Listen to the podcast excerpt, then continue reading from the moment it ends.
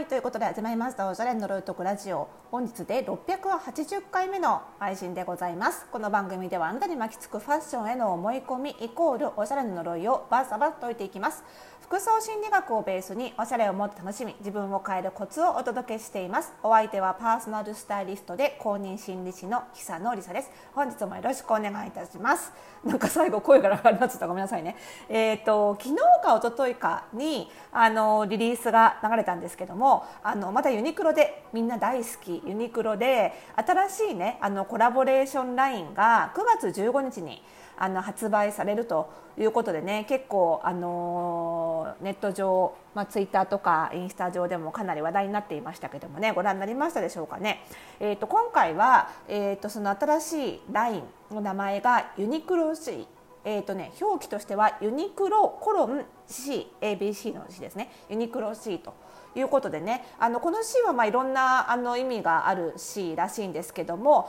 あのデザイナーさんがねクレア・ワイト・ケラーっていうデザイナーさんが、えー、手掛けるラインなので、まあ、その C っていうのがね一番大きいとは思うんですけれどもね。はい、ということで、まあ、今日はなのであの結構話題になってますしかなりねいいコレクションだったので。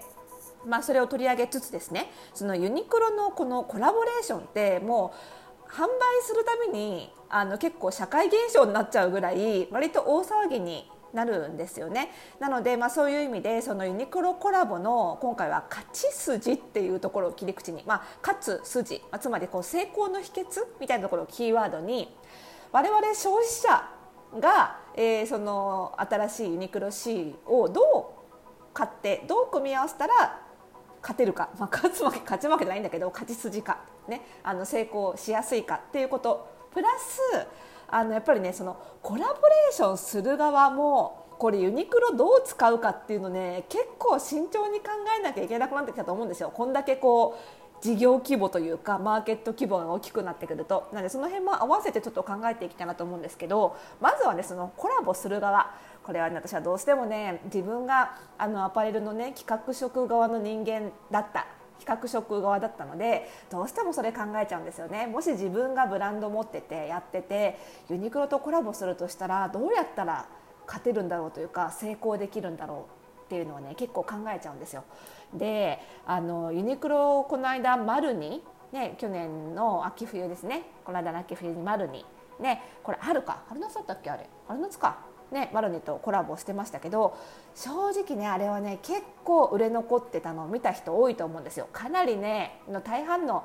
あのアイテムがセールになっていて最終値下げもかなり安くなってましたねと。正直マルニはどうだったんだろうっていうのはもちろんユニクロ側マルニ側が総括するはずないですから内部では総括するでしょうけどそれをね外表に出すはずはないでしょうから客あの客観的にね単に私が見るだけなんですけど正直マルニ側は失敗だったと思ってるんじゃないかなって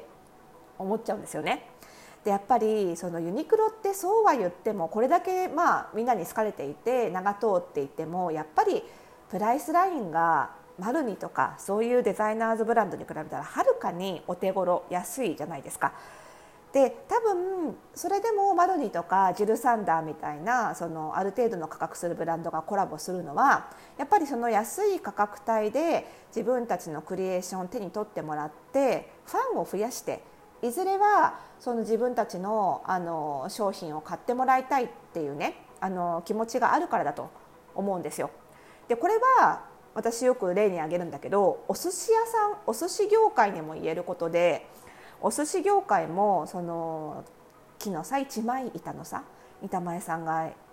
1貫ずつ握ってくれるお高いお寿司屋さんもありますけれども一方でぐるぐる回っていて、ね、1皿2貫乗ってて100円みたいなそういう回転寿司もあるわけじゃないですか。でその回転寿司があったからといってじゃあそのお高いね客単価お一人当たり2万円みたいな寿司屋さんがなくなるかっていうとそんなことはなく逆に増えてますよね。まあ、あれ何かっていうとやっぱり回転寿司っていうところでちっちゃい頃からそのお寿司を食べ慣れているとやっぱりお寿司っていうものが好きになるしじゃあもっといいもの食べたいなって気持ちになるからこれがその高いお寿司屋さんしかなかったらそのそもそもお寿司の存在を学べないから高いものも食べようと思えないわけですよね。でこの逆を言ってしまったのが着物業界で、ね、安い着物をもっと作って広げておけばよかったんだけどそれをあんまりしなかったからお高い本物の着物の方も買う人が減っちゃってるっていう状況はあると思うんですよ。とはいえですよとはいえお寿司の価格差とマルニの価格差って全然違うんですよね。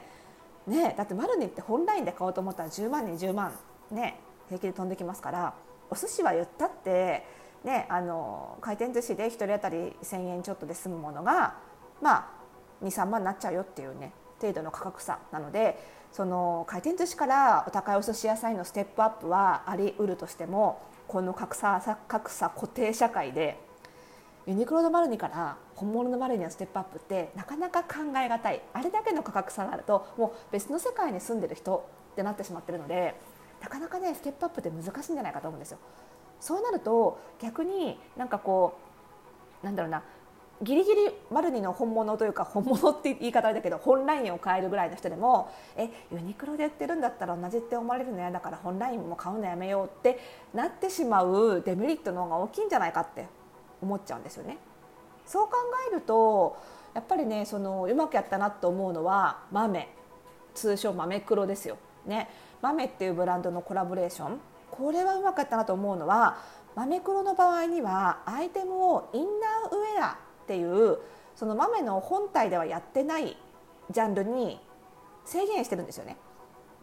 なので豆のインナーウェア、まあ、あくまでそのドレスドレッシーなそのなんていうかなお出かけに着られるようなものはないけれども部屋着とか、まあ、ちょっとそこまで普段着だったら使えるアイテムで豆の良さを知った。でもその中にはユニクロの豆黒の中にはロレスはないっていう状態だとじゃあ豆のこのデザインが好きでこのデザインを味わえるドレスを着て結婚式に出たいとかねなんかパーティー行きたいだとしたら本体買うしかなくなるわけでこういうのはねうまいと思うんですよ。アイテムを区切る。だからコラボする側としては豆黒みたいにまずはその仮にコラボするとしてもアイテム制限をする。本体ではやってないジャンルのアイテムしかやらないっていうのはこれはね勝ち筋としてねかなりいい手を思いついたんじゃないかなというふうにあの感じるんですよね。でもしくはもう一個は今回のユニクロ C ですよ。今回のユニクロ C のようにデザイナー自身には十分な実績もあり、えー、なありなんだけどで本国では知名度もあるんだけど日本とかアジアっていう市場に今度出ていく時に知名度がない上げたいっていう人がユニクロとコラボするっていうのはこれまたねマルニとは違って非常にいい手なんじゃないかと思うんですよね。これまでユニクロのコラボってそのユニクロコラボの良さが知れ渡る前まではやっぱりそのユニクロ側がどちらかというとそのコラボ相手の知名度もお借りしつつみたいな、ね、あのウィンウィンというかね、ギブアンドテイクというか、まあ、そういう関係性があったと思うんですけどももう今やユニクロのコラボって言ったらいいなんかしないけどいいものがお得に買えるんでしょっていう認識になってるのでそういう意味ではもうそのコラボ相手がユニクロよりも知名度を持ってる必要は逆になくなんならコラボ相手にユニクロの知名度貸してあげますよっていうぐらいのことを言えるようになってきたんですよね。まあ、そういう意味ではコラボする側もそのユニクロの知名度を借りて自分の名前をこの機会に一挙にこう広めようね、そのユニクロとコラボするだけで日本市場でのその自分の名前のメディアでの取り上げられ方がぶわっと一気に増えるんですよ。私試しにあの期限を区切ってね Google 検索してみたんですユニクロのこのユニクロ C が発表される前の期間での Google 検索の結果とそのクレアクレアのねクレア・ワイト・ケラーの名前でのメディアの記事と発表された後の記事数全然違いましたよ。やっぱり、発表前で検索したら最新の記事がなんか2018年とか2020年ぐらい実はあのクレア・ワイト・ケラーってあのクロエとかジバンシーみたいな、まあ、結構そうそうたるブランドのあのデザイナーをやってたんですけどもあのメーガン妃ロイヤルファミリーねあのメーガン妃イギリスのメーガン妃のウェディングドレスをデザインしたことでも有名なので、まあ、非常にあのなんだろうな腕がある人なんですよ。にもかかわらずやっぱり個人名でブランドをやってるわけじゃないからやっぱり日本での知名度って全然低いわけですよね取り上げられる回数もやっぱり少なかった。なんですけどやっぱりこれでユニクロ C やることでこの名前がねとにかくメディアで取り上げられるわけじゃないですかそうするとね今度そのクレア・ワイト・ケラーが自分の名前で仮にブランド差し上げるときに知名度がかなりある状態からスタートできますからこれはいいですよね。うん、なので、まあ、そういうふうに、まあ、メクロみたいにそのユニクロでやるアイテムは本体ないアイテムにするかもしくはクレア・ワイト・ケラーのようにその知名度を上げるためにユニクロを活用するのか、まあ、このどちらかじゃないとねなかなかちょっとコラボコラボする側にとってみたらそのユニクロはもちろんね得できますけれどもコラボする側にとったらねちょっとなかなか厳しいんじゃないかなと。まあ、ユニクロ得できますからねって言いましたけどマルニみたいに売れ残っちゃったらユニクロも果たして得したのかってことにもまあなりますのでねまあ、そういう意味ではお互いウィンウィンじゃないと結局はコラボっていうのは成功とは言えないわけなのででユニクロのコラボっていうのはまあその辺りそのアイテムを区切るか知名度を上げるかこの2つにちょっと絞っていくっていうのが勝ち筋になるんじゃないかなと。そう考えるとまあ今後どんどん出てくるユニクロのコラボラインっていうのもねあのまだ日本では知名度がないけれども実力があるデザイナーを紹介するみたいな役割にどんどん向いていくんじゃないかなというふうに予測してもいいんじゃないかなというふうに、はい、思いました。ということで、えー、ユニクロコラボのユニクロとコラボ側の勝ち筋を説明するだけで、えー、ここまで使ってしまいましたので、えー、連続ものとして久々に、えー、次回は我々消費者がじゃあユニクロ C をね、えー、どう活用したら勝てるのかというかね、まあ、得できるのかということをねちょっとご紹介していきたいと思います。明日の配信を楽しみにお待ちください。ということでこの番組では皆さんからのご質問ご感想もお待ちしております。番組概要欄にありますマシュマロからお気軽にお寄せいただくか Spotify でお聞きの方はあの Q&A 機能かな？感想機能で送れるみたいなので、ね、ぜひそちらも活用してください。ということでまた次回の配信でお会いしましょう。おやすみなさい。